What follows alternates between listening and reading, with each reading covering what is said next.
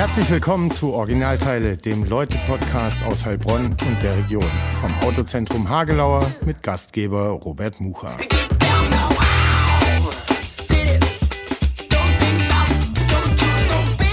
Herzlich willkommen zu Originalteile, Folge 60.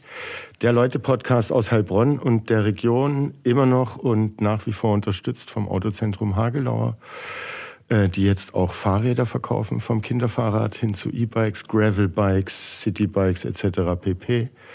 Ähm, aber auch äh, neue Automarken irgendwie jetzt repräsentieren. Also da hinfahren, da wird man voll umsorglich äh, umsorgt, wenn es um Mobilität geht. Und jetzt sage ich Hallo Alex, Alexander Hecker, unser 60. Gast im Podcast. Äh, schön, dass du uns empfängst in deinen Büroräumen. Hi. Hallo Robert, schön, dass ich dabei sein darf. Ich freue mich. Ja, ich mich auch. Und am Anfang äh, stellen alle Gäste sich immer kurz selber vor. Das sollst du auch tun. Leg los. Ja, mein Name ist Alexander Hecker. Ich bin 46 Jahre alt seit Samstag und ja, eigentlich mein ganzes... Alles Gute nachträglich. Dankeschön, Dankeschön. Ähm, genau, bisschen im Kreise der Familie gefeiert. Ähm, bin in, im Großraum Heilbronn nicht geboren, aber aufgewachsen, seit ich vier Jahre alt bin bin Geschäftsführer eines inzwischen international tätigen Softwareunternehmens namens N3K im Rahmen der Signa Labs Gruppe. Ja, habe verschiedene Dinge schon in meinem Leben und in Heilbronn erlebt, auch mit dir. Ja, wir haben, wir haben eine gemeinsame Vergangenheit, was die Schulzeit betrifft. Und ja, bin heute sehr gespannt, äh, über was für Themen wir sprechen und was ich dir beantworten darf. Äh, ich habe einen bunten Strauß dabei. Ähm, äh, wir hatten ja auch ein Vorgespräch, da habe ich noch mal ein bisschen was erfahren. Und ähm, ja, es geht von Geburt an los bis zum Heute und da gibt es ja einiges zu erzählen. Ähm, und du hast erwähnt, vielleicht sollte man das vorab erzählen, wir haben zusammen Abi gemacht in Parallelklassen. 1998 waren zusammen im Abi-Party-Komitee ähm, vor vier Wochen gab es, äh, circa vier Wochen, äh, das Jahrgangstreffen zum 25-jährigen Abitur. Da haben wir uns äh, mal wieder länger gesehen ähm, und auch über alte Zeiten gequatscht, was wir heute auch tun wollen. Aber ja, jetzt erzähl mal, ähm, gar nicht hier geboren, vier Jahre woanders gelebt. Wo bist du geboren? Wo bist du dann hier aufgewachsen? Und mhm. wie war Kindheit und Jugend für dich? Mhm. Genau, ja. Seit langer Zeit mal wieder gesehen und war ja schon irgendwie erschreckend, wie schnell die 25 Jahre rumgegangen sind. Das, das muss man ganz ehrlich sagen. War aber auch wirklich schön, ein schönes Erlebnis. Ähm, geboren bin ich tatsächlich auf der Alp in Schwäbisch Gmünd, ähm, weswegen ich mich auch immer schön aus dieser Unterfranken- und Schwabendiskussion in Heilbronn raushalten kann, weil ich im Zweifelsfall mit meinem Ausweis Schwabe sein darf und kann. Ähm, und aus beruflichen Gründen sind meine Eltern dann nach Talheim gezogen. Ähm, und da bin ich letztendlich auch aufgewachsen, bis ich dann irgendwann später in den 20ern dann nach Heilbronn gezogen bin. Aber quasi so einer der, der Talheimer, der dann in Heilbronn auf die Schule gegangen ist, nach der Grundschule. Und insofern schon sehr, sehr lange hier. Und wie lange hat dir das Dorf oder der Ort Talheim ausgelangt, bis es dich dann da rausgezogen hat? Also man hört ja oft so bis 10, 11, 12 mega und dann man auch ein bisschen ins Kino und so weiter und so fort. Wie war das bei dir? Genau. Also das ging eigentlich direkt mit der fünften Klasse los. Das sind die meisten von uns dann in weiterführende Schulen gegangen in Heilbronn. Ich war in der Mörike Realschule ähm, mit sehr, sehr vielen von den Talheimern und dann war man einfach dann auch in Heilbronn connected und hatte dann auch ähm, die Möglichkeiten und die hat man natürlich auch genutzt, sodass man dann eigentlich wenig Zeit noch auf dem Dorf verbracht hat. Was natürlich vor dem Rollerführerschein echt schwierig war, weil da nur der Großbus gefahren ist, keine Stadtbusverbindung. Da hatten es die Fleiner schon besser. Aber wir haben es irgendwie hingekriegt. Ich habe dich auch äh, mehr oder weniger auf der Vespa kennengelernt, also du, nicht ich. Ähm, wieso ist es die Vespa geworden und keine 80er? Also da gab es ja damals so die mhm. Fraktion. Ähm, wie kam das bei dir? Mhm. Auch genau. durch die Schulzeit in Heilbronn erst oder schon vorher auf der Grundschule? Nee, da habe ich noch nicht so, da habe ich mehr über, wahrscheinlich über Lego nachgedacht, aber ähm, das ist natürlich eine ideologische Frage und gerade in unserem Alter, in den frühen 90ern, gab es natürlich die Vespa-Fahrer, Schrägstrich Popper und es gab dann eher auf dem Land dann die 80er DT-Fahrer, genau.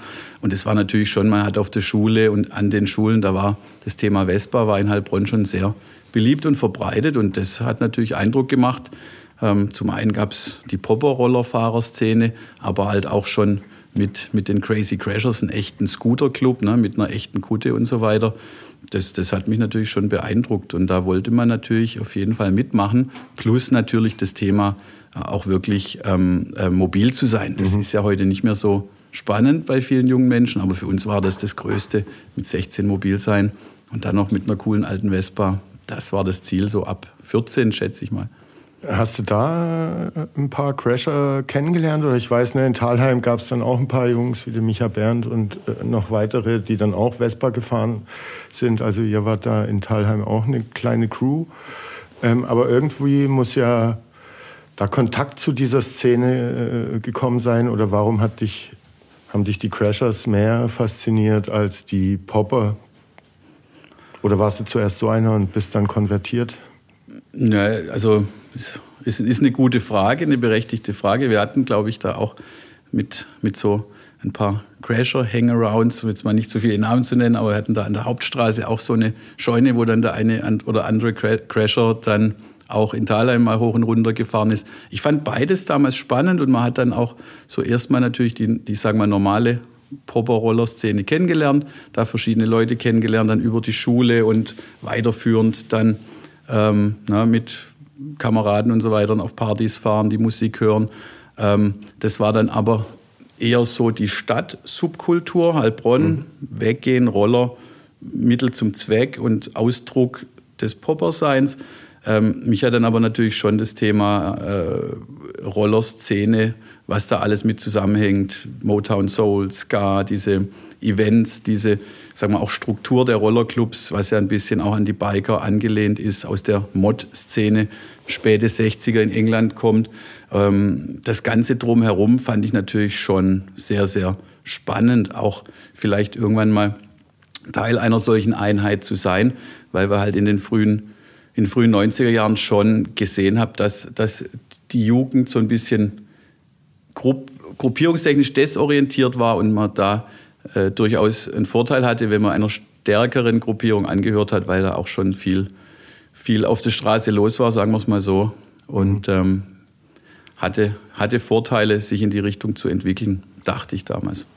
Ihr habt auch rumgeschraubt an euren äh, Rädern und so weiter. War, hat sich das erst bei dir entwickelt, da so eine Leidenschaft für? Oder hast du schon mit dem Opa als Kind an Motoren rumgeschraubt und wolltest einmal selber so ein Ding auseinander und äh, dann wieder zusammenbauen und danach äh, funktioniert es vielleicht sogar noch ein bisschen besser als vorher. Ähm, wann kam das?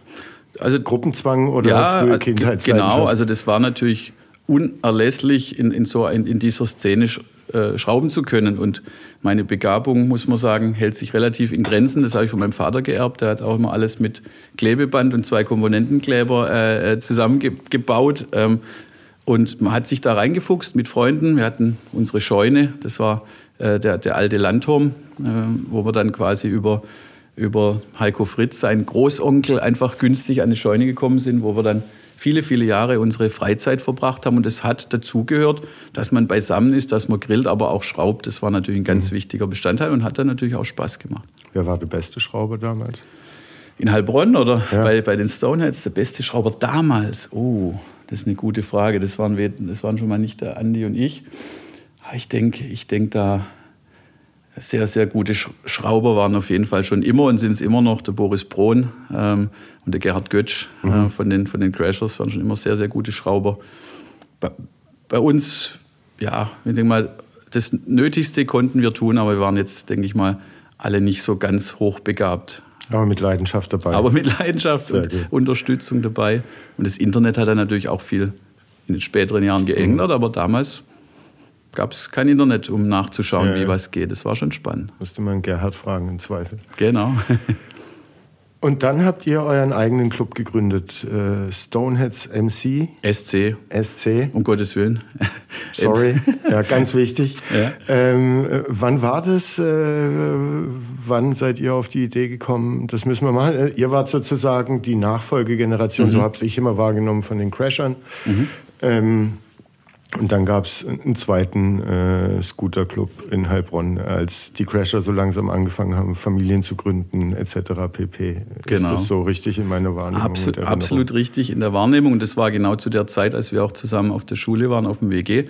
96 gegründet, im frühen Dezember vom Alu, Alexander Philipp, vom Andreas Breidel, den du ja hier auch schon hattest, ähm, und von mir. Mhm. Äh, und letztendlich äh, ein Stück weit natürlich aus der Not heraus einen Club haben zu wollen, aber jetzt nicht, sagen wir mal, bei den Crashers wahrscheinlich so einfach dabei sein zu können, mhm. ähm, aber trotzdem das Ganze auch ein Stück weit weitertragen zu wollen und vielleicht auch eine eigene, eigene Akzente zu setzen, was wir dann in den folgenden 15 Jahren auch getan haben. Aber ja, das, da musste man natürlich dann fragen ja, bei den mhm. Crashers. Und Dementsprechend wurde das Ganze dann auch Stone, Stoneheads SC Southwest genannt und nicht Baden-Württemberg, weil da gab es bei den Crashers drei Gegenstimmen und mhm. dann war das halt so. Ne?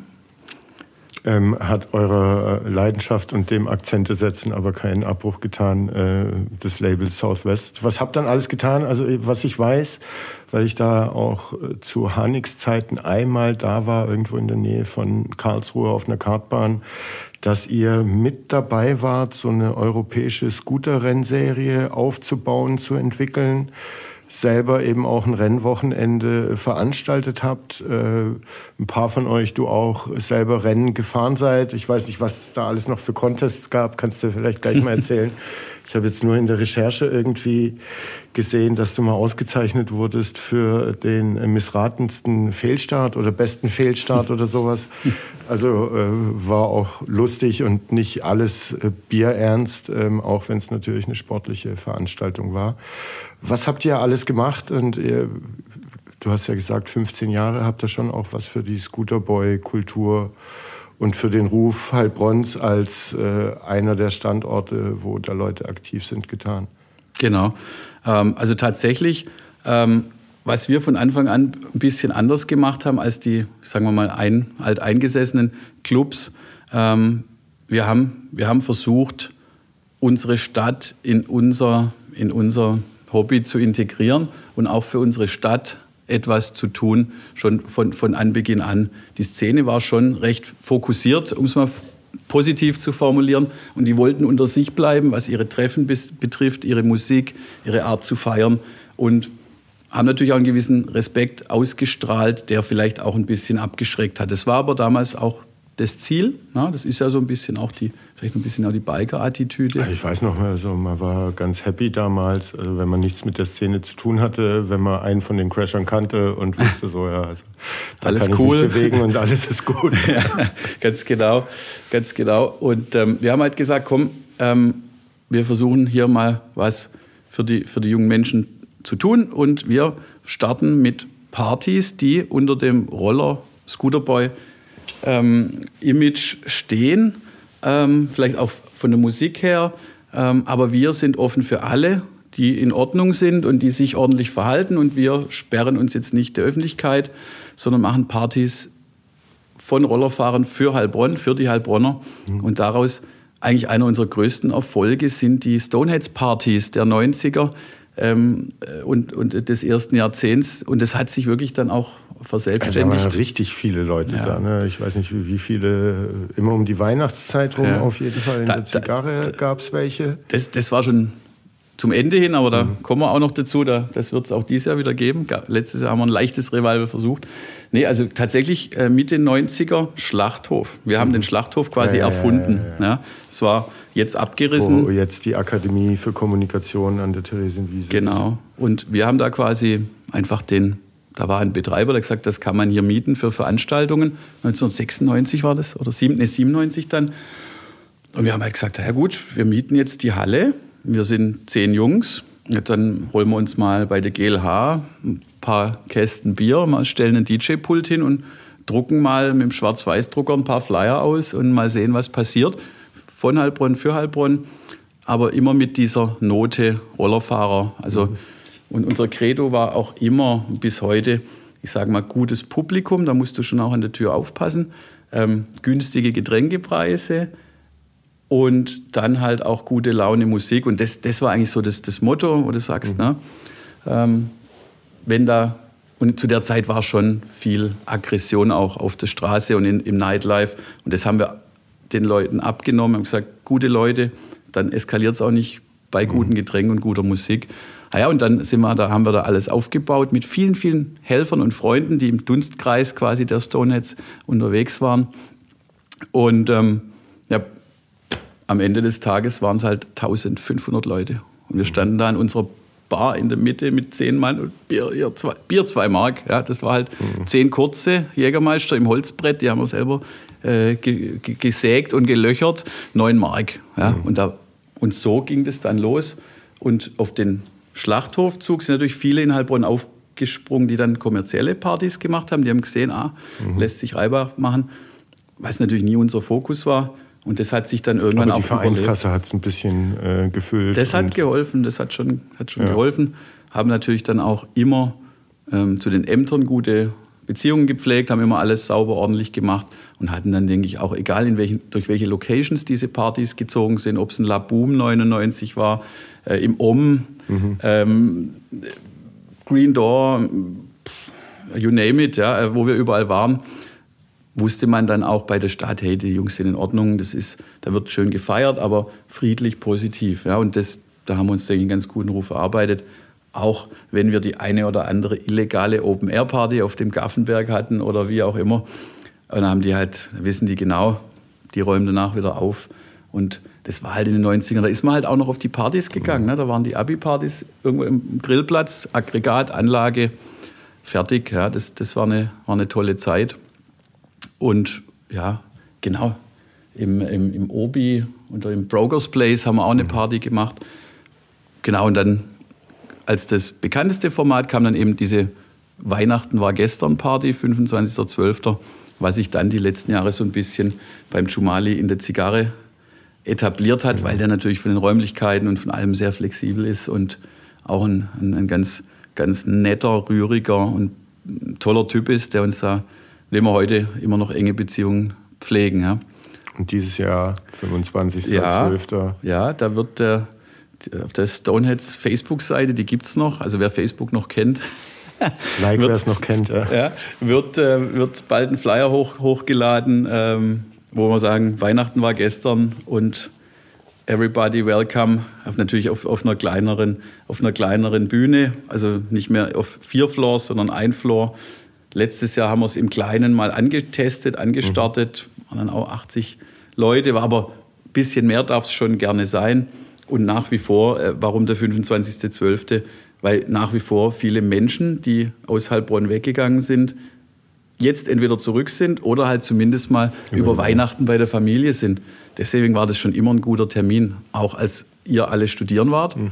Am 25.12. konnte man dann zu uns kommen und da wollen wir dieses Jahr wieder, wieder anknüpfen. Sehr schön. Also vormerken und hingehen. Ähm, und vorher kann man am 23. auch im Hartmanns gucken, wer jetzt über die Weihnachtstage zurückgekehrt ist genau. aus seinem Exil.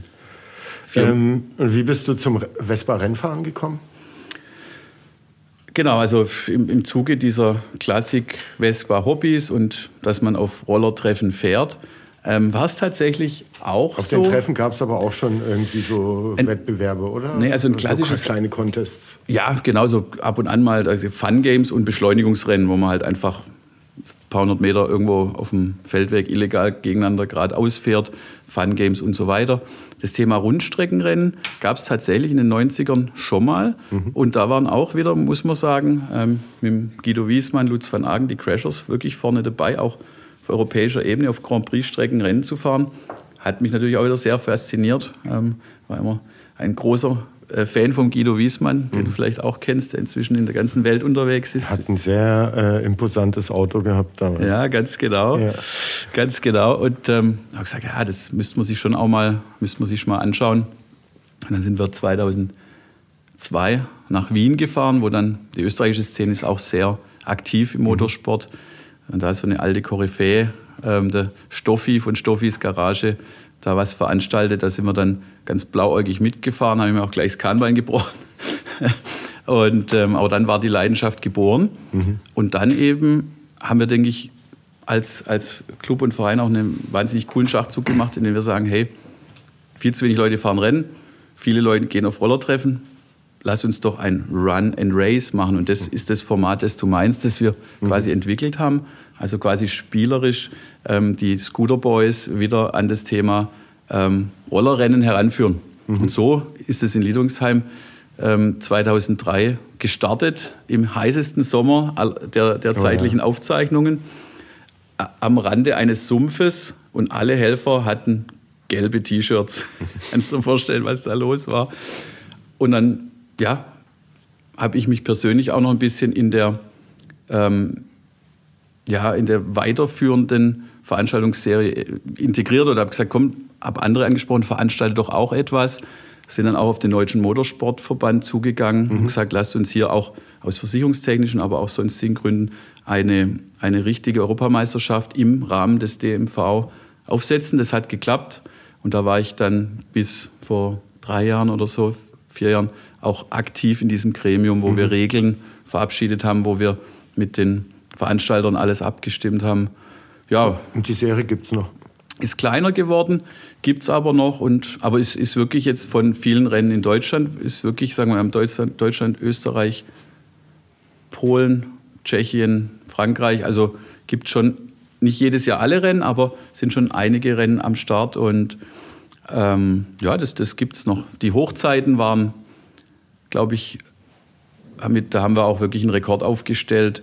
2011 oder 12 mit in, in Lidolsheim bei Karlsruhe, wo unsere Stammkartbahn ist, 170 Startern in 10 Klassen aus 15 Nationen, das war schon Wahnsinn. Mhm. Aber dazu war ja auch das Abendprogramm, wo die Leute halt auch gern gekommen sind.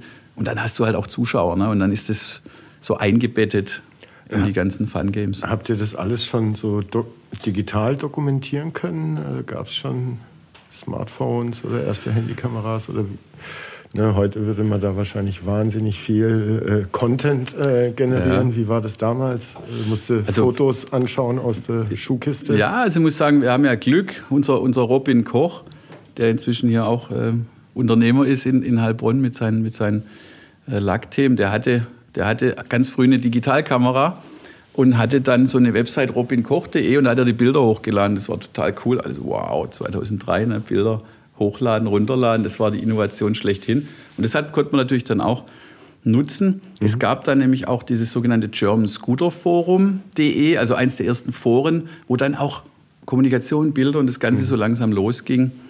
Äh, und da sind wir auf der Welle auch ein bisschen natürlich mitgeschwommen, wenn es dann darum geht, über die, allein schon Stadtgrenze, Bundeslandgrenze, aber auch europaweit sich zu vernetzen. Mhm. So hat es dann langsam begonnen. Ja.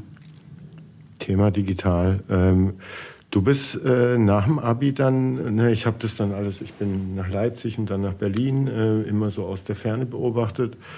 Ähm, du bist bei einem Unternehmen ne, seit der Ausbildung. Wie hat das hier angefangen? Ähm, du hast mir auf dem Jahrgangstreffen erzählt, äh, Ausbildung als Vertriebler gemacht, ähm, dann Vertriebsleiter gewesen etc. pp. Und heute sind wir, äh, wo wir sind. Also ja, erzähl mal, was hat dich so vom Vespa-Fan zum IT-Spezialisten gemacht?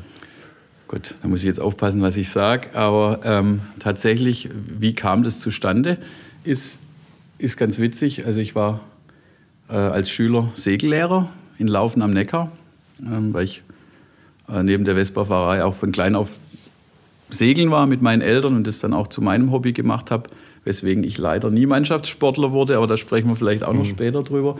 Ähm, und da kamen halt so ein paar Segelschüler, die haben bei einer Firma namens Centaur gearbeitet. Das ist eine Firma, die in den 90er Jahren so Sachen gemacht hat, ne, wie Internet, Mailsysteme und also ein IT-Dienstleister, auch schon mit Sicherheitsthemen, damals schon ganz, ganz vorne dabei war. Und die haben gesagt, Mensch, ähm, mein Plan war ja, mit, ich war mit dir auf dem Wirtschaftsgymnasium, wollte wie mein Vater dann vielleicht in Tübingen VWL studieren, so, weil das mhm. Thema auch nach wie vor spannend fand. Ich sage, Mensch, es gibt jetzt hier neue IHK-Ausbildungsberufe. Damals der IT-Systemkaufmann, da gab es dann also eine Auftrennung von dem EDV-Kaufmann in, mhm. in äh, fünf Berufe, gibt es glaube ich auch immer noch. Mach das doch bei uns. Und wir glauben, dass du vom Typ her jemand bist, der mit Menschen kann. Und mit Menschen können ist gut im Vertrieb. Mhm. Ja. Dann habe ich gesagt, okay, ähm, ich komme mal zu euch, das hört sich ja interessant an. Und auch, sagen wir mal, in dem Wissen, dass ich wahrscheinlich bei einem Universitätsstudium ähm, wahrscheinlich auch die Zeit zwischen dem Lernen mehr genutzt hätte, als mhm. produktiv zu arbeiten, sagen wir mal so, ähm, hat sich das dann so entwickelt. Mhm. Tatsächlich war das aber das Unternehmen Integralis, mhm. was heute ähm, NTT Security gehört. Ähm, und ich bin dann nach der Ausbildung mit einer Ausgründung oder genau, es, es hat eine Ausgründung stattgefunden, die N3K. Mhm. Ich bin ein Jahr später nach Beendigung der Ausbildung dort mitgegangen, okay. noch an den Jörg Radke-Platz. Und da waren die N3K fünf Mitarbeiter. Mhm. Genau, so ging das los. Und dann hast du den Laden auch von Anfang an mehr oder weniger mit aufgebaut. Gut, also. Äh, äh oder warst mit dabei, als er aufgebaut wurde zumindest? Ja, also ich, ich war da auf jeden Fall mit dabei. Ich war kein Gründer, ich war kein Gesellschafter zu der Zeit. Es waren drei Gründer. Mhm. Und ich war, sagen wir mal, von Anfang an der einzige Vertriebsmitarbeiter, der mhm. von vornherein dabei war. Und ähm, was natürlich schon auch herausfordernd war mit diesen ähm, technischen Spezialisten alleine, ne, das war am Anfang schon herausfordernd. Aber, aber ja, war ein, war ein tolles Team. Und Hast du dich davor schon ein bisschen mit Computern ausgekannt oder sowas? Ne? Weil ich, wenn ich mich zurück an äh, Abi-Jahrgang erinnere, bei uns in der Klasse hatte zum Abi hin einer einen PC daheim und äh, der hat halt seine Spickzettel irgendwie am Computer schon geschrieben mit kleinster Ding und wir waren noch mit Schreibtisch auf dem Tisch, Holztisch schreiben. Ich, ich weiß so sogar, wen du meinst. ähm, genau. Also ich sage jetzt nicht, dass ich die große Computeraffinität hatte. Ja. Mhm. Mein Vater hatte schon relativ äh, umfangreiches Gerät daheim mhm. vom Seel damals für 10.000 Mark, ne, so ein PC mit, was weiß ich, Windows 95, 98. Also man kannte sich da schon basistechnisch aus. Mhm. Und im Rahmen der Ausbildung hat man ja auch da Dinge gelernt. Aber es ging dann auch gar nicht so sehr um, die ba um diese Basis-Know-how, Basistechnologien, sondern eher um das Thema Kommunikation und auch Konzepte verstehen und darüber zu sprechen. Mhm. Und im Detail hat man dann ja immer seine Ingenieure dabei aber da geht es mehr um das, das, große Ganze und, und auch Konzepte und Visionen verstehen und, und rüberbringen. Ja. Und hat da die Vespa-Zeit und die Vereinsgründung und die Veranstaltungen machen und all das äh, geholfen? Und äh, da muss man ja auch kommunizieren mhm. und dann muss man vielleicht, wenn man irgendwas beim Schrauben nicht verstehen, Gerhard anrufen oder zur Seite holen. Äh, ja. Also irgendwie dachte ich gerade, dass... Ja, absolut. Also ähm, ja, ein, ein Verein, und egal was für ein Verein, ähm, ist ja ein Stück weit immer wie eine Firma. Und da habe ich ganz, ganz viel gelernt, was ich später brauchen konnte. In vielerlei Hinsicht, aber vor allem auch Struktur und Kommunikation. Klar, mhm. du musst immer in, all, in alle Richtungen kommunizieren, ähm, sonst funktioniert es nicht. Von der Werbung über die internen Freunde oder Mitarbeiter oder Öffentlichkeitsarbeit, das Thema Gestattungen und so weiter. Das hat schon alles sehr geholfen. Und 2007. Mehr als die Ausbildung bei der IHK? Ja, ja, ja. Also das, wir waren, waren und sind ja schon immer sehr spezialisiert in dem, was wir machen. Also quasi mit ähm, Lösungen zur Optimierung des Netzwerkmanagements von, von Großunternehmen, also sagen wir mal größer 5000 Mitarbeiter und inzwischen auch in Richtung, sagen wir mal, Cyber Security für Windows. Ähm, war schon immer sehr speziell und das war ein gutes Basisrüstwerk. Ich fand auch, obwohl ich vom WG kam, die Berufsschule durchaus herausfordernd. Also mhm. fand, war jetzt nicht so, dachte auch, ja klar, Ausbildung, es war schon war eine Herausforderung und das war schon gut, aber der Beruf war dann schon in eine andere Richtung ähm, ganz stark fokussiert. Und dann warst du, wenn ich es richtig verstanden habe, sozusagen Vertriebsmitarbeiter Nummer eins und hast dann den Vertrieb äh, mit aufgebaut. Wie, mhm. wie war da die mhm. Geschichte? Seid ihr von Anfang an international mhm. gewesen ähm, oder hat sich das erst mit der Zeit ergeben? Mhm. Ähm, mir ist das Ganze dann so präsent geworden äh, im Umfeld von Eishockey. Da war äh, das Unternehmen dann als Sponsor aktiv. Aber ja, Ihr seid inzwischen ja mehr als diese äh, drei Gründer und fünf Mitarbeiter. Es hat sich eh viel verändert. Ähm, aber ihr seid gut gewachsen und international aktiv. Ähm, mhm. Wie viele Vertriebsmitarbeiter gibt es jetzt? Oh, das ist, das ist, eine, das ist eine, eine gute Frage. Kann ich dir ad hoc tatsächlich gar nicht beantworten.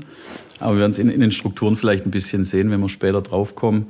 Ähm, ja, also wir waren in Heilbronn ansässig von Anbeginn an, hatten aber durch den, durch den Carve-out durchaus von Anfang an auch international tätige Unternehmen betreut, wie eine Deutsche Bank, eine Daimler, eine BSF oder so, wo dann schon unsere Leute aus Heilbronn heraus auch international dann in den Rechenzentren Dinge getan haben, auch die Gründer und so weiter. Das heißt, mhm. man, man hatte da schon auch ein internationales Umfeld, ja, auch die Softwarehersteller typischerweise aus USA. Also so, dass du schon, das war immer schon international, aber schon äh, unser Business auf Dach und Deutschland, Österreich, Schweiz sehr lange fokussiert. Mhm. Wir hatten dann eine Partnerfirma in England, die dann den gleichen Namen annahm, einfach um auch eine gewisse Größe gegenüber diesen Großkonzernen zu demonstrieren. Ähm, ja, und also 2007 habe ich dann die Vertriebsleitung übernommen. Zwischenzeitlich bin ich auch in die glückliche Lage versetzt worden, Gesellschafter zu sein, was, mhm. was natürlich auch immer hilft, um motiviert dabei zu bleiben auf Dauer. Und dann ja, haben wir uns da, also, sagen wir mal so, stetig und gut entwickelt in, in diesen Gefilden, immer auch natürlich international tätige deutschsprachige Kunden betreut, weiter organisch gewachsen, solide, schwäbisch würde ich sagen, war auch immer ein guter Ansatz ja, für, mhm. unsere, für unsere Kunden und unsere Mitarbeiter. Ähm, und ich sage mal, das ging dann alles so gut voran, bis dann, sagen wir mal, dann der, der, große, der große Wechsel im, im Gesellschaftertum kam im Jahr 2020, wo dann, äh, äh, sagen wir mal, die Gründer vollends ausgestiegen sind, wir äh, neue, neue Investoren an Bord bekommen haben, die zum einen in der Schweiz ansässig, zum anderen aber die V-Equity Partners, die eine 100% Tochter der DZ Bank ist, also sehr solide, aber mit Wachstumskapital ausgestattet. Und ich dann zum 01.01.2021 die Führung für, das, für die Gesamtgruppe übernommen habe, die damals schon dann eine, seit 2018 eine kleine Dependance in den USA und in Kanada hatte. Mhm. Und was ist äh, seit diesem 1. Januar äh, weiter passiert mit da, der Firma? Also wir Oder haben äh, ja, also da ist dann da ist vieles passiert ähm, und da denke ich mal muss man ab dem Zeitpunkt jetzt auch einen zweiten Namen, eine zweite Marke ins, in, ins zu Felde führen. Das ist die Signal Labs. Die Signal Labs Gruppe sind wir jetzt auch, aber das haben wir uns selber gegeben den Namen. Signal Labs, ein amerikanischer Softwarehersteller. N3K, ein in Deutschland und dann auch England aktiver Integrationsspezialist. Das sind die zwei Marken. Aber die Strategie ähm, ist ganz klar, war von, von diesem Zeitpunkt an eigene Intellectual Property zu besitzen, Softwarehersteller zu sein, um zusätzlich zu den Drittherstellern, die man weiterhin im Portfolio behält, einfach ähm, mehr Zukunftssicherheit für sich selbst als Unternehmen, aber auch für die Kunden geben zu können, weil man näher dran ist. Es gehört mhm. einem schlichtweg. Und natürlich ist es auch natürlich kommerziell attraktiv, wenn dir die Software gehört. Und im Zuge dessen haben wir dann 2022 in unserem Spezialgebiet DDI, wie sich das nennt, also DNS, DHCP und IP-Adressmanagement, einen der fünf Player der British Telekom abgekauft, sprich die Intellectual Property und die damit verbundenen Mitarbeiter und Kunden. Ähm, und in 23, ich muss jetzt aufhören, genau, dann haben wir Ende 22 dann noch quasi den Teil der alten N3K England auch von einem großen Provider rausgekauft mit den sehr, sehr fähigen Mitarbeitern und englischen Kunden, um den englischen Markt auch aufzumachen, um dann direkt im Anschluss in Q1 23 wieder einen der Top 5 Player bei DDI von Nokia aus Finnland zu kaufen, wieder mit Kunden und Mitarbeitern, ähm, was uns jetzt, gut, da kann man sich jetzt streiten, als Softwarehersteller für DDI zur Nummer 2 oder wahrscheinlich eher Nummer 3 macht. Und mhm. das war natürlich mit Niederlassungen in USA 2, Kanada, England, Polen, Rumänien, Deutschland, ähm, war natürlich ein, ein weiter Weg in kurzer Zeit und da sind wir natürlich sehr, sehr glücklich und stolz, das geschafft zu haben und auch solide und sauber schon integriert zu haben in der kurzen Zeit. Ne? Wo sitzen die meisten Entwickler? Ich denke in Exton, Pennsylvania. Okay. Also viel, viel in Amerika. Ähm, in Kanada haben wir einiges. Polen jetzt noch dazugekommen. Ähm, ja, wir sind da schon breit, breit hier, aufgestellt. Hier in Heilbronn? Also Heilbronn weniger, also haben auch eine kleine Handvoll Entwickler, aber mehr so zur Anpassung von mhm. Standardsoftware. Man muss auch sagen, es geht ja um Standardsoftware, die auch verkauft, vertrieben werden kann, sodass, also nicht Individualsoftware, sodass es hier bei den Fachspezialisten, die wir in Heilbronn haben, oder in Deutschland ist ja auch viel Remote Office, geht es um Integration und Support, also die Kunden bestmöglich technisch zu betreuen, die mhm. Standardsoftware einzusetzen.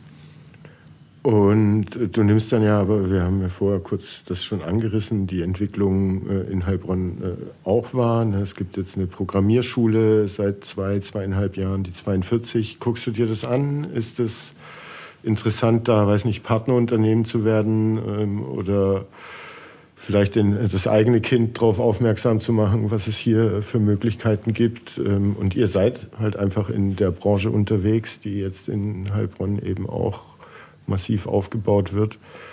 Äh, ja, wie sehr freut dich das? Einmal als mhm. Heilbronner, aber auch als Unternehmer, äh, der hier ansässig ist.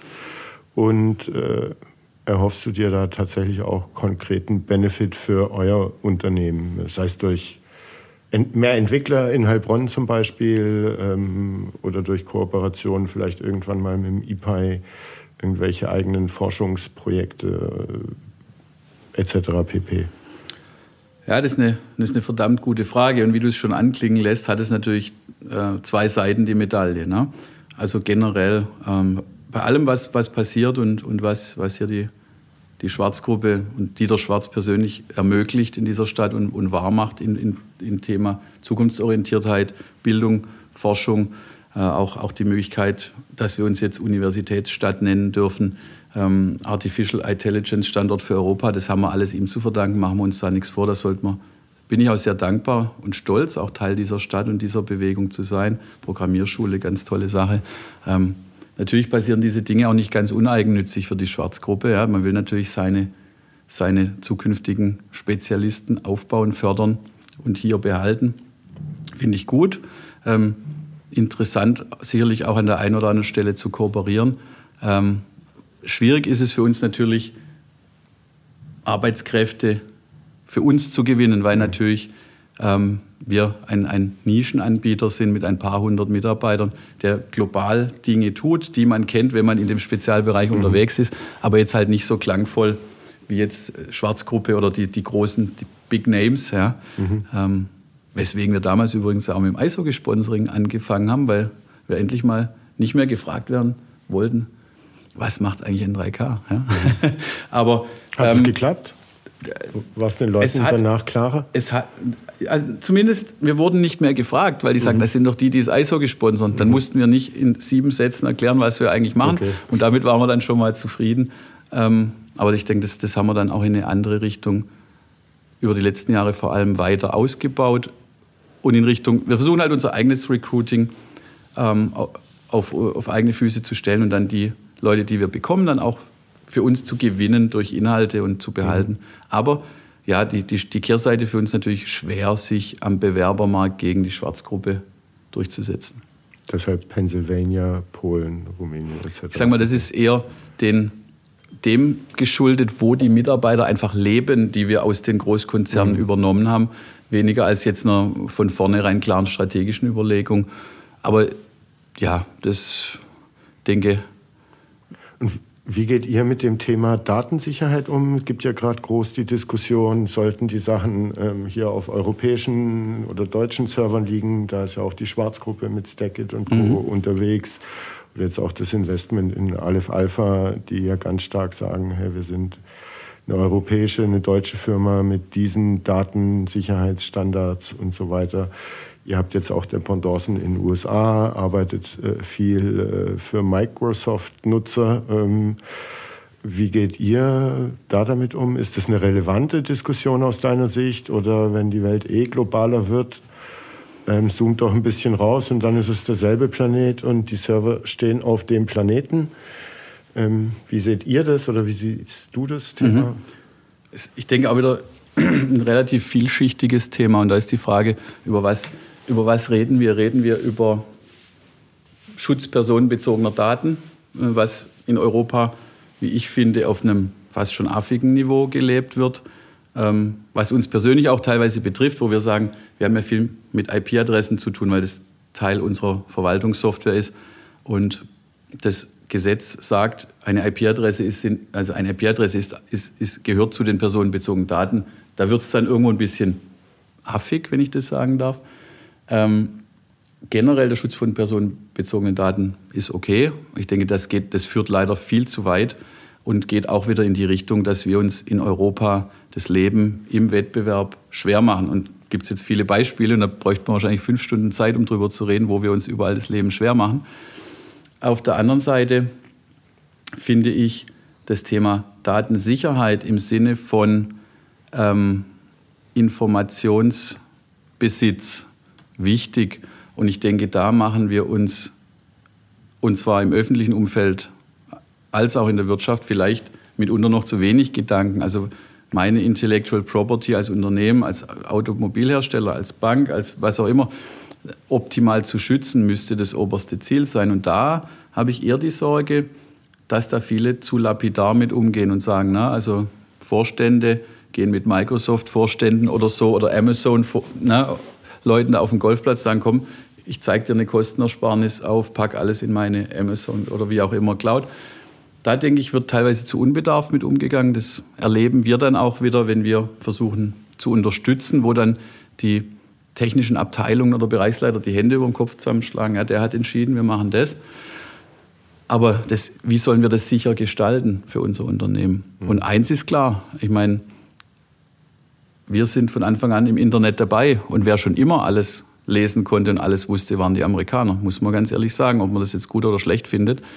Als wir damals angefangen haben, mit Verschlüsselungssoftware bei Kunden einzuführen, gab es, ist kein Witz, Ende der 90er ein Formular, ähm, wo du bei der NSA, die gab es damals schon in den USA, als deutsches oder wie auch immer Unternehmen auf der Welt, eine Verschlüsselung beantragen musstest und du musstest einen Teil des Schlüssels bei der NSA hinterlegen. Mhm. Also wenn wir denken, dass die Amerikaner, muss man jetzt einfach so sagen, nicht alles wissen und hören und sehen, dann sind wir naiv. falsch. Und wenn man dann an das Thema Cyber War denkt und an das Thema Russland, China, die Welt, wie sie sich jetzt halt nun mal darstellt, dann müssen wir da noch viel mehr tun. Mhm.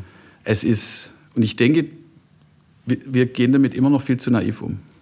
Ich glaube, irgendwann im Frühjahr gab es so eine Cyber-Security-Konferenz in Heilbronn. War auch einer von den Klitschkos irgendwie da. Warst du da auch? Mhm. Nee. Ich mit, gar nicht mitbekommen. Das wäre okay. sicher interessant gewesen. Ich glaube, die findet öfter statt, weil ja auch jetzt die Schwarzgruppe viel in den Bereich reingeht. Ähm, vielleicht gar nicht verkehrt, da mal vorbeizuschauen. ähm, du hast erzählt, ähm, Du warst kein Mannschaftssportler, weil du segeln warst äh, und an Rollern schrauben, wobei der, der Rollerclub war dann schon. Das war schon auch eine Art von Mannschaftssport. War schon auch eine Art von Mannschaft. Ähm, und hast auch angedeutet, dass ihr mit der Firma damals äh, auf die Brust von Falken gegangen seid, äh, um nicht mehr so erklärungsbedürftig äh, zu sein. Äh, war das dein Zugang zum Eishockey oder seid ihr mit den Stoneheads auch ab und zu auf dem Spiel? Nee, eigentlich gar nicht. Ne? Also ähm, hatte vorher nicht wirklich einen Bezug dazu. Gut, man kannte die Hackert-Brüder, ja, die mhm. kennt man heute noch, die dann alle drei Profis wurden, das hat schon geholfen. Ähm, aber tatsächlich der Zugang war durch die Sponsorship. Das, da war damals ein rühriger Geschäftsführer bei den Falken und da ging plötzlich Lavatec pleite und da hieß es, ähm, kam, der, kam der zum der Geschäftsführer zu unserem Geschäftsführer gesagt, Mensch, willst du nicht Hauptsponsor sein? Ich habe da ein günstiges Paket für dich. Und unser Marketingmann wurde damals losgeschickt für eine Bannerwerbung und am Ende kam das Hauptsponsorship dann raus, war, mhm. glaube 2008 oder 2009. Und das haben dann die, die Gründer auch so, so beibehalten. Und ja, das hat dann natürlich viel Spaß und viel Freude gebracht und das hat mich dann schon auch wesentlich positiv zum Eishockey beeinflusst. Man viele Spiele gesehen, Spieler mhm. kennengelernt, so die Identifikations- Figuren, die es damals noch gab, wie ein Luigi Calce und so. Mhm. Das war dann schon cool. Oder dann auch mit dem Thomas Gödel, der jetzt hier sein Sushi macht. Also haben schon, gibt's schon, sind Freundschaften auch in der Zeit entstanden und ich finde es auch nach wie vor einen tollen Sport. Und war das das erste Mal, dass du überhaupt so in Sporthallen bist, um Sport zu verfolgen? Und was hat dich dann da fasziniert dran? Wahrscheinlich nicht nur, dass du da kostenlos äh, Fleischkäsewürgle äh, essen konntest von ja. Geiwitz. Ja, ist tatsächlich eine gute Frage. Ich, ich war auch bis da, also inzwischen schon, aber bis dahin auch nicht auf Fußball spielen. Mhm. Ist echt ein interessanter Punkt, ja. Ähm, ja, also Mannschaftssport an sich ähm, finde ich spannend, das Zusammenspiel der Menschen zu sehen und das beim Eishockey halt in einer Präzision, Komplexität und Geschwindigkeit, wie es in einem anderen Sport es nicht gibt, schnellste Mannschaftssport der Welt. Ähm, und mit allem und auch, ich sag mal, auch, ja, es ist schon irgendwie heroisch und auch so diese Härte und ich sag mal, die Ritter in ihren Rüstungen und so. Also gibt es ja viele Analogien, wo man sagt, so, da, da, da, da fühlt man sich zu Hause, da kann man sich identifizieren, ja, auch mal ein bisschen das Robuste oder dass die sich da auch mal auf die Ömme klopfen. Die ganze Kombination, das ist schon, denke ich, richtig, richtig schön und toll zu sehen. Und schade, schade, ja, dass wir da dass wir da nicht mehr Möglichkeiten haben. Ich sage mal, das Thema zweite Eisfläche, das tut natürlich sehr weh, mhm. darin größer, stärker, breiter sich aufzustellen. Ich meine, da gibt es jetzt Gott sei Dank eine tolle Initiative vom HEC, wo man sowas mal konkret beplant und dann auch auf die Stadt zugehen will. Ähm, also meine Hoffnung, dass da auch noch ein bisschen mehr passiert in Zukunft. Was würde eine zweite Eisfläche im Heilbronner Eishockey bringen? Eiszeit. Mhm. Wortwörtlich, ja. Das Problem ist, du hast eine Eisfläche, du hast den Profibereich, du hast den Amateurbereich, du hast Eiskunstlauf, du hast Eisdisco, du hast Publikumslauf, was übrigens in Heilbronn sehr beliebt ist, ja. Ähm, und du hast einfach zu wenig Zeit, um, ähm, also Eiszeit, um einfach mit den leistungsorientierten Jugendmannschaften und auch, ich sag mal, mit vielleicht auch ähm, noch engagierten Regionalligamannschaft oder vielleicht wieder Aufstieg in die zweite Bundesliga und Oberliga, kannst du, du kannst das weder im, im, im, im Leistungssport Jugend noch im Amateur- bis Profibereich lückenlos so abbilden, wie du es müsstest. Mhm. Einfach die schiere Eiszeit. Okay. Man versucht ja allen gerecht zu werden irgendwie. Ähm, mit N3K hat es auf der Brust angefangen, 2008, 2009 hast du gesagt. Äh, bevor wir weiter zum Eishockey kommen, aber um äh, die N3K-Geschichte so ein bisschen abzuschließen, äh, wo soll das Unternehmen unter deiner Führung in 2030 stehen? Ähm, in, in 20, 30 Jahren oder zwei, Nein, 2030? 2030, okay. also in äh, sechs Jahren ja. ist dann bald. Ähm, also ich denke, wir haben die, die, die wesentlichen Schritte in, im anorganischen Wachstum haben wir gemacht. Und ich würde sagen, ähm, uns einfach weiter etablieren, ja, versuchen organisch zu wachsen, und zwar auf der Kundenseite wie auch auf der Mitarbeiterseite durch unsere verschiedenen Programme. Auch, auch, hier, in, auch hier in Heilbronn ist mir ganz wichtig, dass wir nicht nur international wachsen. Ähm, und ja, dass wir einfach ähm, für unsere Kunden hilfreich sind. Also wir, wir haben sowas etabliert, was ich den Circle of Success nenne. Und im Mittelpunkt steht der Kunde. Ja, und mhm. einfach noch mehr zu schaffen, dass nicht in Ländern und Silos gedacht wird, wirklich durchgängige Integration, Zusammenarbeit im Sinne des Kunden, aber auch für die Mitarbeiter nachhaltig, ähm, nachhaltig ein guter Arbeitgeber sein zu können. Das kannst du nur, wenn du gesund bist. Mhm. Aber auch, und, und, da auch, ich sag mal, international noch so ein bisschen den Heilbronner Spirit mitzutragen, einfach gemeinsam an, am, am großen Ganzen zu arbeiten. Mhm. Das sind so die, die Visionen. Natürlich auch noch besser, immer besser werden, mehr Umsatz und so weiter. Aber im Großen und Ganzen soll es eigentlich am liebsten so eine globale Einheit werden, die, die an einem Strang zieht. Das, das, das wäre mir ein Anliegen. Wie viele Mitarbeiter habt ihr dann? Ja, das ist, äh, ich, ich kann so viel sagen, wir haben jetzt viermal mehr als vor drei Jahren. Mhm. Aber die genauen Zahlen, die, die kann ich leider nicht sagen. Aber in, in den Hunderten, nicht in den Tausenden mhm. und auch keine 500. Also kann man sich so ungefähr ausmalen. Aber es ist ein bisschen ein vertrauliches Thema. Okay. Dann kommen wir zurück zum Eishockey. Ähm, also über das Sponsorships äh, Chip zum Sport gekommen, äh, aber dein Sohn spielt auch und dadurch äh, so ein Eishockey-Dad geworden, statt eine Soccer-Mom. wie engagierst du dich äh, im, im Eishockey? Ich glaube, die Firma ist jetzt nicht mehr Hauptsponsor der Falken, aber ihr seid beim HEC ähm, mit mhm. eingestiegen, habt da Programme aufgesetzt. Äh, beim Scrollen über die Seite äh, stehst du als Betreuer da. Ähm, meine Mutter musste da früher immer Trikots und so weiter waschen. Also ja, erzähl mal, wie sieht dein, äh, dein Eishockey-Alltag so aus? Oh ja, also vor, vor, allem sehr zeitaufwendig. Ja? Vor allem sehr, sehr zeitaufwendig, weil man natürlich beim Eishockey äh, immer größere Distanzen ähm, zu spielen, zu spielen, ähm, zu absolvieren hat. Aber vielleicht fangen wir mal vorne an. Ähm, seit ich die Gesamtführung des Unternehmens übernommen habe, haben wir uns ganz stark äh, auf die Unterstützung des Amateur-Eishockeys in Heilbronn fokussiert, ähm, weil wir da einfach auch ganz stark die Bedarfe gesehen haben und halt eben auch gemeinsame Programme aufgelegt haben. Das heißt, ähm, wir geben hier nicht nur schnöde Geld, sondern wir, wir haben ähm, auch die sogenannte Ausbildungskooperation ins Leben gerufen. Da gab es auch den einen oder anderen Zeitungsartikel dazu, wo wir gesagt haben, und das ist für mich ja der wesentliche Bestandteil dieses Sports, aber auch Mannschaftssport generell, wissen, dass du ein großer Eishockey-Mann bist. Diese Fußball in meinem äh, Großer Fußballmann, genau, genau, du bist der Fußballmann. Aber ich meine, das sind die gleichen Dinge. Ähm, Disziplin, ähm, Zusammenhalten und alles, was da eben dazugehört, dieses mehrmal in der Woche sich aufraffen, immer das Beste, versuchen, immer das Beste zu geben. Für sich, aber eben nicht nur für sich, sondern für das Team zu denken. Ähm, Egoismen, Egoismen zurückzuhalten oder wegzu, wegzulassen einfach.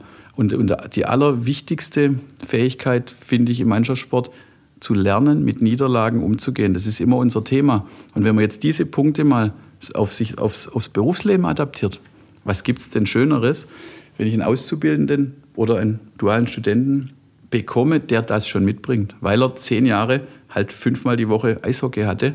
Ähm, und so die Idee, so ist die Idee entstanden. Klar ist es auch immer beim HEC alles mit Kosten verbunden, sodass man sagt, wie kann man für Unternehmen attraktiv sein? Die Jugend zu sponsern und einfach nur schnöde Geld zu geben, ist ja vielleicht nicht so spannend, aber was brauchen wir alle? Junge, fähige, ähm, Nachwuchsarbeitskräfte. Und wer dann halt zehn Jahre Eishockey gemacht hat versus zehn Jahre daheim zocken, also ohne jemand nahe treten zu wollen, würde ich dann lieber den einstellen, der zehn Jahre Eishockey gespielt hat oder vielleicht auch Fußball, wahrscheinlich ähnliche Anleihen, die da mitkommen. Und so haben wir das ins Leben gerufen mit dem HEC zusammen. Und es springen auch immer mehr Unternehmen auf den Zug auf. Hasenheimer, Mulfinger, weitere ähm, Mitarbeiter von mir ist da auch ganz vorne dabei, der auch dort dualer Student war beim HEC, jetzt bei uns, bei uns arbeitet.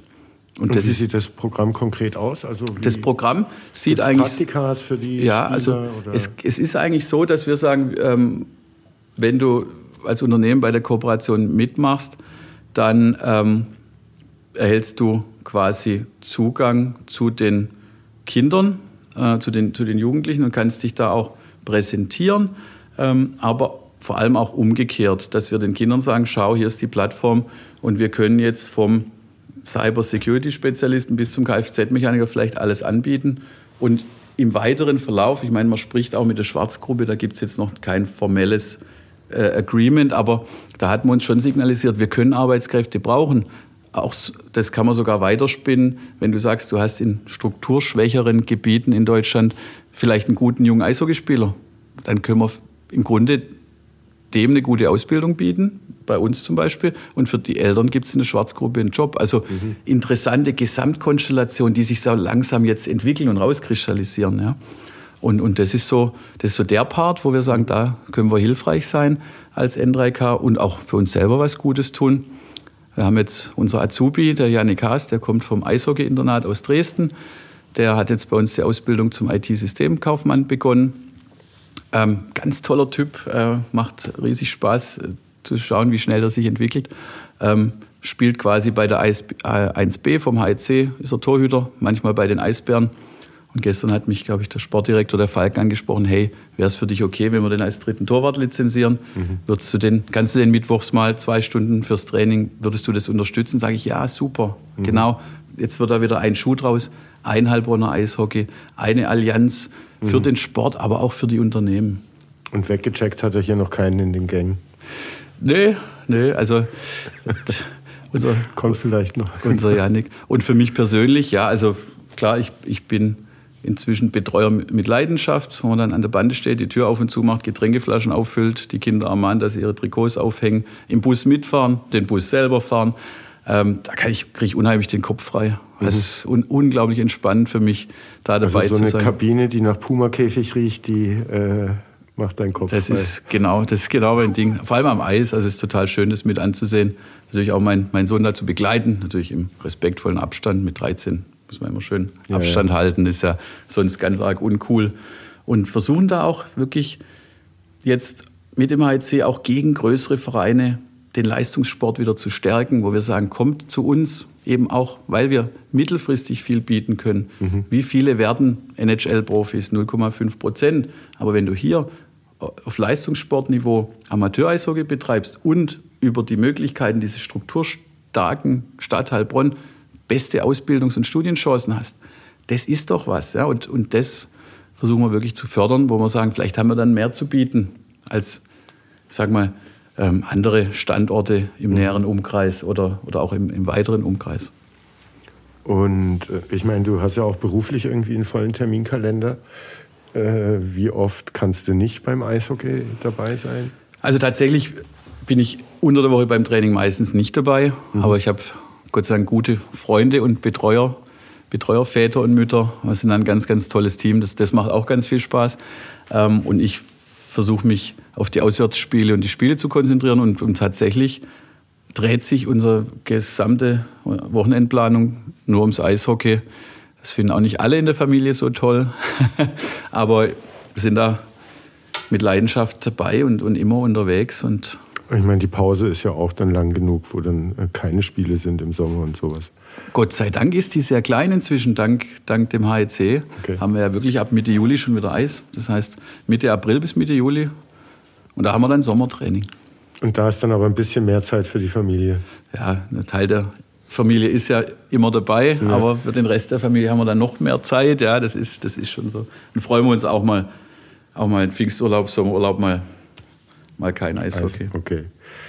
Ähm, du bist auch in der oder darüber hinaus in der Jugendhilfe aktiv. Du hast erzählt, dein Opa war Pfarrer in Kleingattach und hat da ein Jugendhaus äh, gegründet, aufgebaut. Und äh, in dem Geiste hast du das fortgeführt und äh, mit, wahrscheinlich nicht alleine, aber du bist Geschäft, nee, Vorstand des Trägervereins mhm. da 600 Mitarbeitende, die sich um Kinder kümmern. Was ist da los? Ähm, wie viel Zeit frisst das noch auf? Ähm, erzähl mal. Ja, genau. Also mein, mein, mein Opa, der Pfarrer Willi Hecker, der war, der war nach dem Krieg in Kleingardach Pfarrer, also in der Pfarrgemeinde in der evangelischen und hat dann nach dem Krieg dort. Aber ist dein Vater dann hier groß geworden ja. und erstmal weggezogen und dann ja, wieder mit genau. dir zurück? Okay. Also mein Vater so. ist in Kleingardach geboren, hat bei uns auf dem WG 1960 Abitur gemacht Sehr und ist gut. dann beruflich in der Geschichte, mhm. also war ja alles württembergweit unterwegs, aber kam wieder zurück. Mhm. So kam das alles. Genau, und das war sein Vater. Pfarrer Willi Hecker. Und der, der kam aus dem Krieg zurück, hat da viel erlebt, sagen wir es einfach so, hat gesagt, ich gründe jetzt ein Kinderheim, weil einfach nach dem Krieg gab es den Bedarf. Ich meine, ist ja jetzt heutzutage wieder durchaus ein Thema, was da alles auf der Welt passiert. Das war halt nach dem Zweiten Weltkrieg. Und dann hat er halt in diesem kleinen Dorf neben seinem Job als Pfarrer, hat er da Kinderheim aufgebaut und hat da wirklich dann auch, ich sage mal, im Besen den Bäuerle äh, immer ein Äckerle nach dem anderen abgeschwätzt im Dorf ne, und hat dann da ein Haus gebaut und hat dann da Gruppen, Gruppen aufgebaut und da da war der ganz klare Fokus halt einfach die, die, die Armut und die Unterstützung und, und eben das Waisen, Waisenkind zu betreuen. Ähm, war, ich habe ihn nie kennengelernt, weil er früh gestorben ist, aber war wohl auch ein recht guter Verhandler, der Herr Pfarrer, mhm. hat es dann auch geschafft, wirklich, was bis heute betrieben wird, dass die amerikanischen Soldaten, die Besatzungsmacht quasi umsonst äh, im, im, äh, im Schwarzwald ein Walderholungsheim gebaut haben mit Hubschrauber und alles. Und das ist bis heute im Einsatz. Mhm. Und über die Jahre und Jahrzehnte hat sich das Ganze dann, ist immer weiter gewachsen, aber gewandelt zur, ähm, nennt sich DJN, also ähm, ist quasi eine, im, im Rahmen der Diakonie eine ähm, quasi Einrichtung für Kinder- und Jugendhilfe. Also es geht nicht mehr um das Thema Waisenkinder, sondern das Thema schwer erziehbare und alle Themen, die Herausforderungen mit sich bringen, wo dann wirklich jetzt auch über 600 Mitarbeitende, ähm, wir haben eigene Schulen, Schulsozialarbeit, aber auch der Campus in Kleingarlach noch sehr groß mit Gruppen, wo dann einfach Kinder wohnen und professionell betreut werden, die zu Hause auch nicht mehr so einfach zu handeln sind. Alles mit dem Ziel, eben diese jungen Menschen auch ähm, zu wertvollen Mitgliedern der Gesellschaft zu machen. Das hört sich jetzt ein bisschen abgeschmackt an, aber das muss ja unser aller Ziel sein, wenn man sich die Alterspyramide anschaut, ja, dass wir sagen, das kann ja so alles nicht mehr funktionieren. Und das ist ähm, genau die DOTN. Und da wurde, und das habe ich um, Gott, um Gottes Willen äh, weder inhaltlich noch, noch sonst mit aufgebaut. Da kam ich vor ein paar Jahren dazu, weil ein Trägerverein gegründet wurde. Mhm. Und ich mich dafür interessiert habe. Und der Name war natürlich auch ganz hilfreich, als, als ein Enkel oder als ein Hacker da dabei zu sein. Und jetzt ähm, ist es, sagen wir mal, eher so wie, ja, wie so ein wie so ein Aufsichtsrat oder wo man halt mhm. halt zusammensitzt und versucht zu schauen, wo kann, können wir unterstützen oder was können wir noch tun, wie können wir die Ausrichtung äh, betreuen und so weiter. Haben da einen ganz, ganz tollen Geschäftsführer bei der DJN, also Diakonische Jugendhilfe der Region Heilbronn. Kann da später mal die Links schicken. Mhm. Ähm, und da unterstützen wir, aber mehr so beratend. Und da, da fahre ich heute Abend zum Beispiel nach Epping in Bahnhof, wo jetzt der Hauptsitz ist. Und da haben wir dann eine Sitzung und besprechen wieder Themen. Also das sind, ja, sagen wir so, fünf, sechs, sieben, acht, neun, zehn Termine im Jahr, wo man halt abends dann mehrere Stunden zusammensitzt und sich berät und halt auch versucht, sein Netzwerk einzubringen, wo man kann. Mhm. Und ähm, wie kriegt man da 600 Mitarbeitende äh, zusammen? Ist das also so 70 Standorte. Das ist im ganzen Landkreis Heilbronn. Mhm. Ähm, ja, also äh, da, da müsste man, müsste man mal, äh, müsste man sich da mal den ganzen Prospekt angucken mit Markus. Also das, das ist schon eine große Organisation und die, also da, ja zig, zig ähm, Abteilungen, Bereiche, auch eigene Schulen und so weiter. Also das, das ist schon ein, ein, ein, ein, riesen, ein riesen Apparat. Wenn man das unterstützen möchte, äh, du schickst die Links, ich poste ja. dann mit rein, findet man auf der Website ähm, Möglichkeiten oder die Bankverbindung. Auf jeden Fall. Sehr gut. Ähm, du hast, bevor wir angefangen äh, haben, hast es kurz angeschnitten, äh, dass du glaubst, dass die meisten Heilbronner noch nicht so wirklich auf dem Schirm haben, was diese Entwicklung mit dem IPI, mit dem Campus, äh, auch draußen in Friedrichshalle, aber was diese Stadt und Region dafür eine Entwicklung vor sich hat. Du hast gemeint, äh, die Stadt wird sich verdoppeln. Äh. In den nächsten zehn Jahren ist meine Annahme. Mhm. Erzähl mal. Wie ich dazu komme? Ja. Also ich denke, ähm, die, es wurde ja die Aussage getroffen, dass im Rahmen, im Rahmen ähm, des KI-Standorts bis zu 30.000 Arbeitsplätze geschaffen werden sollen. Und meine Daumenrechnung ist einfach, bei 30.000 Mitarbeitern kann man wahrscheinlich einen Faktor 5 an Menschen, die das an Zuzug bringt, weil die werden jetzt wahrscheinlich nicht alle hier wohnen, ja, ähm, mit sich bringen. Und ja, 5 mal 30, dann hast du die Stadt verdoppelt. Und dann, das ist schon Wahnsinn, was, was passieren wird. Und das wird ja auch also exponentiell zu dem Wachstum, das wir jetzt über die letzten Jahre und Jahrzehnte mit den Hochschulen, das war ja irgendwo ein Stück weit nicht linear, aber halt jetzt nicht so exponentiell wie in diesem Fall. Das wird schon sehr schnell gehen. Und da habe ich ja vorhin auch zu dir gesagt, frage ich mich halt, ob wir alle hier und auch ähm, die ganze Infrastruktur, ob, das, ob wir da die gleiche Geschwindigkeit mitgehen können oder ob uns das überfordern wird als Staat und wie das Ganze dann ausgestaltet werden soll. Spannend, aber ich finde es also positiv spannend, hm. freue mich drauf, aber ich sehe natürlich schon auch, da haben die Wachstumsschmerzen. Wachstumsschmerzen, Straßen, Infrastruktur, Hotels, Leben, Lebensraum. Und glaubst du, oder welch, wenn du unterwegs bist international und da frische Leute kennenlernst, also nicht zu einer Dependance fährst, mit äh, Kollegen im Ausland dann sprichst, ähm, erzählst du ja bestimmt auch, äh, wo man sitzt. Äh, in Heilbronn äh, wird da wahrscheinlich noch groß nachgefragt, äh, wo ist denn das? Ähm, ja, also. Wie weit vom nächsten Flughafen entfernt? Ja, also kennt, kennt man eigentlich nicht. Ne? Das mhm. ist auch immer schwierig. Wir sagen, ja, wo ist denn euer Headquarter? Sagen wir, ja, wir haben Dual Headquarter, Miami Beach und Heilbronn. Also, okay, so typically you like to stay in Miami Beach. Sagen, no, no, we love Heilbronn. Ja. What is Heilbronn? ja, ist schwierig. Ähm, und in ja. Zukunft kann man aber ein bisschen erzählen. Äh, ich so denke schon, also zumindest in Europa. Ja, mhm. Sagen wir, die Amerikaner, die haben schon eh eine gewisse Grundarroganz ja, zu Städten und so. Wenn du sagst, du kommst aus Deutschland, ah, Munich, mhm. Weißbier und so. Ne? Also, nein, übertrieben gesagt. Aber die Europäer, die, die registrieren das schon. Oder ich sage jetzt mal unsere Engländer oder jetzt auch in Osteuropa, Polen, Rumänien. Da wird es schon, das hat man schon mitbekommen. Ja? Also ich denke, da wird sich viel tun. Aber ansonsten, was hat man immer gesagt? Ja, das ist so zwischen Heidelberg und Stuttgart. Da hast du dann noch eine Chance. Und wenn sie das nicht verstehen, sagst du. Frankfurt, anderthalb Stunden. Frankfurt, ja, also das so wie es uns allen immer geht, wenn wir von Heilbronn sprechen. Und in Zukunft aber äh, vielleicht ein bisschen weniger Erklärungsbedarf. Ähm, wird KI für euer Unternehmen eine Rolle spielen? Spielt es das schon? Wie sieht es da aus? Ich denke, im Bereich unserer Softwarelösungen wird das ein spannendes Thema werden. Thema Security-Datenanalyse, ja, durchaus.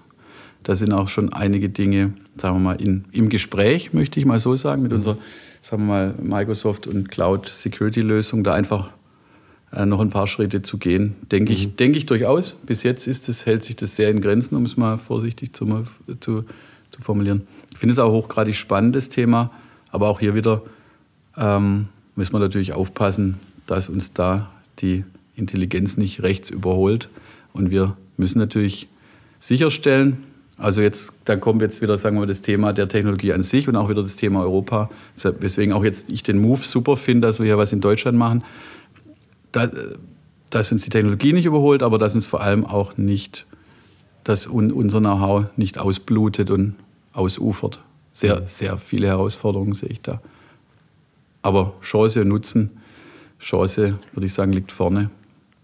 Und bist du froh, dass du, wie ich, Ende der 70er geboren wurdest und deine Jugend noch in einem halbwegs analogen äh, äh, Umfeld äh, verbringen konntest? Oder wärst du lieber heute 16? Nee, nein, ich wäre wär gerne wieder 16, aber unabhängig davon wäre ich auch gerne damals wieder 16, mhm. am Lagerfeuer sitzen und sich zu verabreden und, am nächsten Tag. Und es hat geklappt war schon cool. Ja. Gut, bei uns ging es dann los mit dem Swatch-Beeper und Nokia-Handy irgendwann dann mit 18. Nein, nein, ich, ich bin schon froh, wie es ist, aber trotzdem offen für die Zukunft, sagen wir es mal so. Wie alt ist dein Sohn? Mein Sohn ist 13. Und wie gehst du da mit äh, Social Media, Smartphone etc. pp. Äh, um? Weil das kommt, äh, meine Tochter ist elf. Ja. Ich frage frag ja. für einen Freund. Ja, ich, ja, da muss man sich auch mal schauen, was die die großen Jungs in unserer Branche, wie die damit umgegangen sind, ein Steve Jobs oder ein Bill Gates, nämlich Zero mhm. Technology für ihre Kinder, weil sie sagen, die machen euch, das macht euch blöd. Das Thema finde ich extrem gefährlich für, für unsere Kinder und unsere Jugendlichen. Schon klingelt das Handy. Das ist mein Sohn, der will Online-Zeitverlängerung, 100 Pro, hier, Beweis. Ja, komm, klasse ab, ähm, gerade reden wir über ihn. Ja. Alles in Ordnung. das, das, könnte böse enden. Nee. Ähm, also, ich denke, es wird viel zu wenig Schutz betrieben, es wird zu wenig Aufklärungsarbeit für die Eltern geleistet, vor allem in den jungen Jahren. Ich sehe in Hotels, ich sehe die Tablets, die Handys, Kinder sind ruhig und beschäftigt, dass das fast ist, als jetzt übertrieben gesagt, wenn du Kinder rauchen lässt, das ist bei den Leuten nicht angekommen. Mhm. Und das finde ich ganz schlimm, ganz, ganz schlimm. Warum? Klar, es ist bequem, aber wenn ich bequem leben will, muss ich mir halt überlegen, ob ich Kinder will. Das ist jetzt meine harte Meinung mhm. Ja, muss Wusstest man, du das vor deinem Das wusste ich vorher und das habe ich auch, ich habe es sehr restriktiv gehandhabt. Ich, nee, ich meine mit dem äh, Kinderkriegen, wenn man ein bequemes Leben will. Das wusste ich vorher nicht. Ja, ähm, okay. Jetzt können wir wieder zur Technologie ja, kommen. Ja, nee, aber oh, ja, man wächst mit den Aufgaben. Ja, das war trotzdem alles eine schöne Zeit. Nee, also ich habe das zum Beispiel halt auch so gemacht, nicht gleich mit ganz frühen Jahren überhaupt was, sondern und dann habe ich mit dem Laptop angefangen, nicht mit dem Tablet, wo ich sage, man versucht irgendwo schon auch irgendwo eine sinnvolle Nutzung möglich zu machen ganz spät erst Handy mit 10. Da war man wirklich schon, da muss man wieder aufpassen, dass man nicht zum Außenseiter wird. Und halt bis heute stringente Kontrolle der Menge. Ja. Mhm. Und dann gibt es halt gute Wie kontrollierst du das ab? Software. Mhm. Also harte Software. Und ich habe dann eine Software, gibt es auch von, von, von, Apple oder von Microsoft, aber ich habe da was von Kaspersky, besonders gut, wie ich finde, die Kisi. Mhm. Ähm, und da kannst du halt quasi über alle Devices, die ein Kind hat, Zeiten verhängen, für Themen auch oder für Apps und für alles. Mhm. Und da bin ich auch sehr, sehr restriktiv. Klar, du kannst deine Lern-Apps, das kannst du alles machen, weil es anders gar nicht mehr geht, weil die Kinder da total in einen Wahn kommen. Mhm. Und wenn die Zeit vorbei ist, dann klingelt das Telefon. Das ist natürlich auch schön, die Kinder öfter mal zu hören. Mhm. Nein, aber dann kann man halt auch sagen, gut, jetzt mach halt mal deine Matheaufgaben und dann kriegst du noch mal Zeit. Also mhm. Online-Zeit als der, das höchste Gut der Kindheit was ja schon schlimm genug ist. Ja. ja. aber es ist so. Es geht um Zeiteinheiten. Und wenn ich mir jetzt vorstelle, man würde das unbeschränkt freigeben, dieses höchste Gut. Und das ist leider in vielen Fällen der Fall. Manche können damit umgehen, gar keine Frage, die meisten nicht. Mein Sohn würde nicht damit umgehen können. Ganz schwieriges Thema. Man muss regulieren, Vereinbarungen treffen. Früher war es halt eher das Taschengeld oder ich darf länger raus mit den Freunden Fußball spielen. Das interessiert ja heute keinen mehr. Ja? ja. Es sei denn, du machst Mannschaftssport. Dann drehen wir jetzt wieder den Kreis.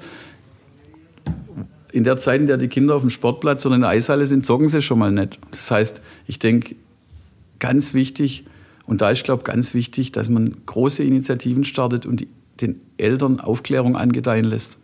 Die Unbedarftheit.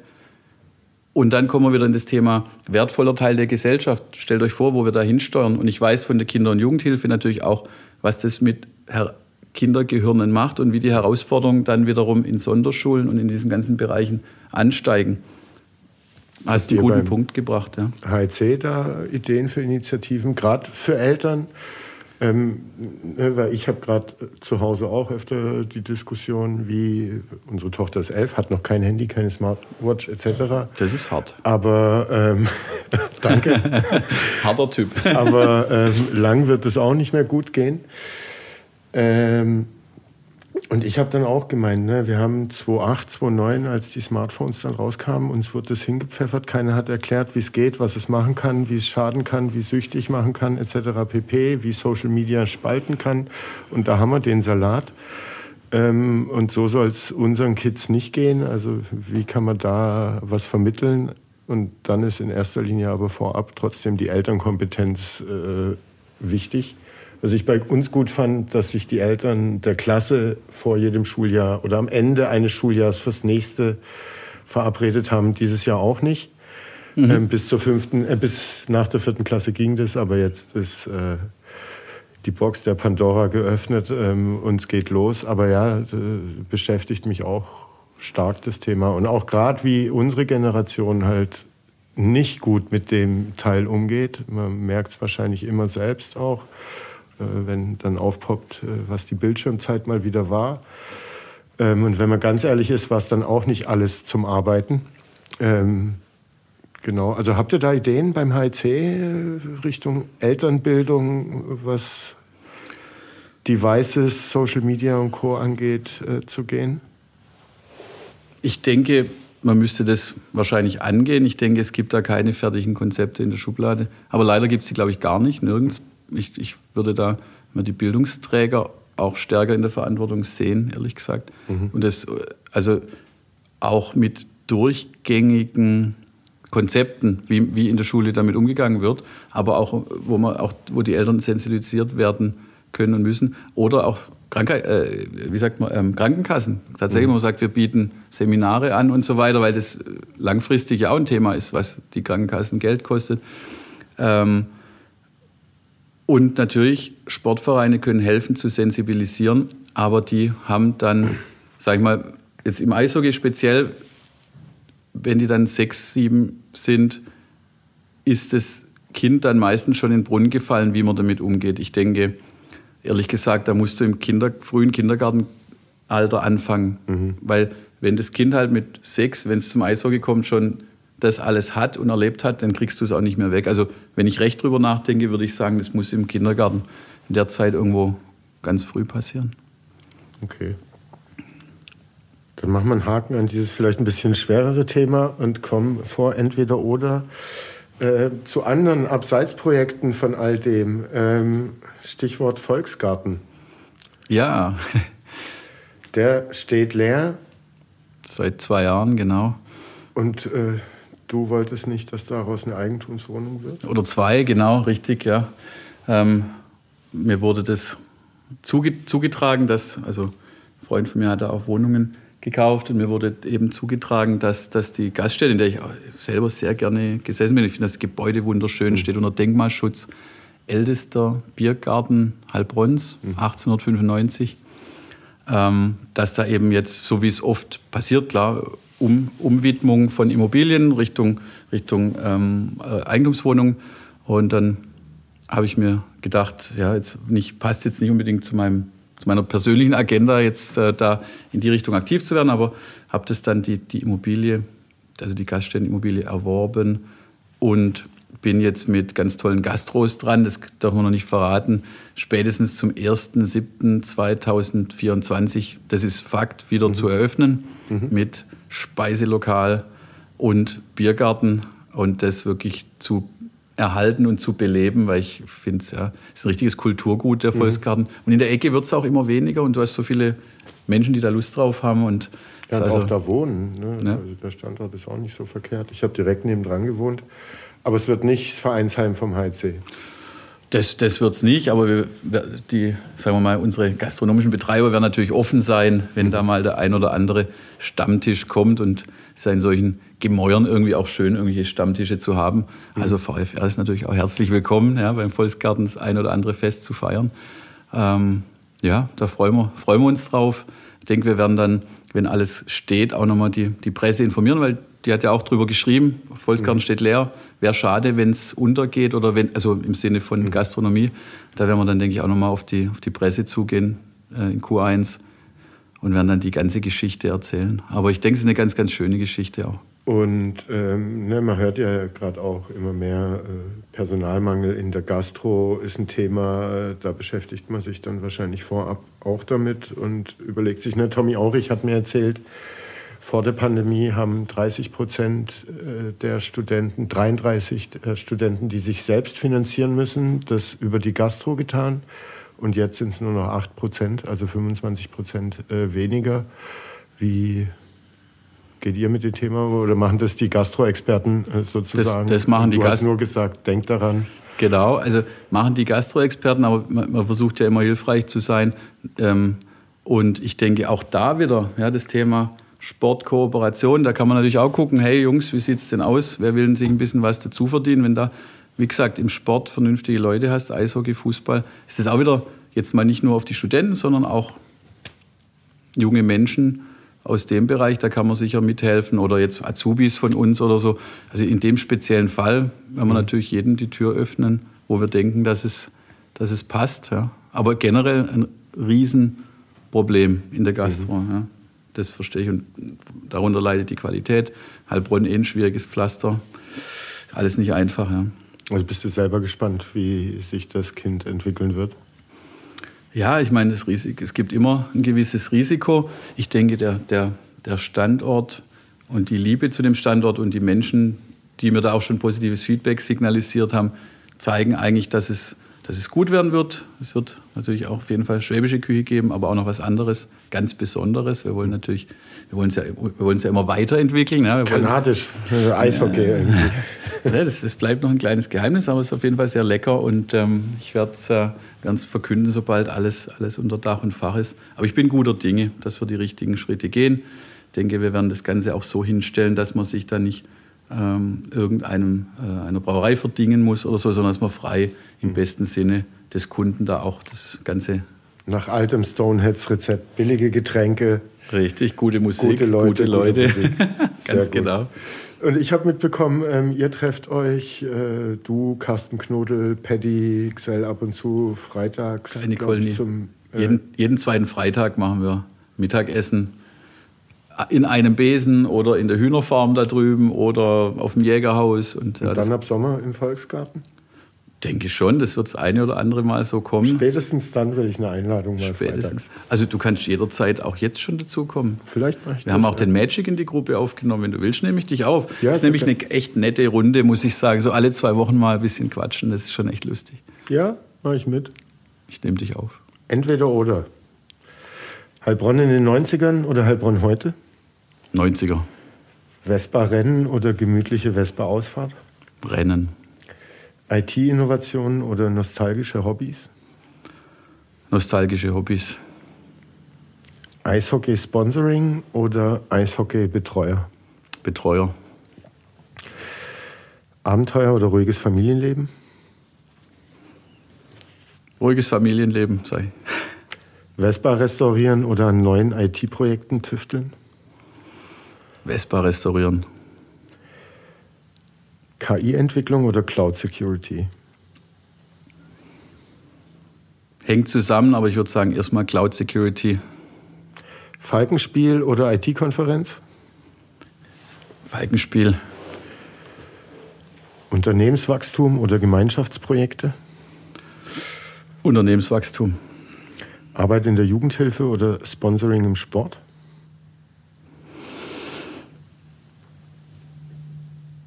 Jugendhilfe. Abi-Party im Steinbruch oder Klassentreffen in der Zigarre? Ganz klar, Abi-Party im Steinbruch. Vespa-Rennen damals oder Unternehmensführung heute? Unternehmensführung heute. Networking-Events oder interne äh, Team-Meetings? Interne Team-Meetings. Eislaufen oder Wandern? Wandern. Ich kann nicht Schlittschuh laufen. Nee? Nicht wirklich.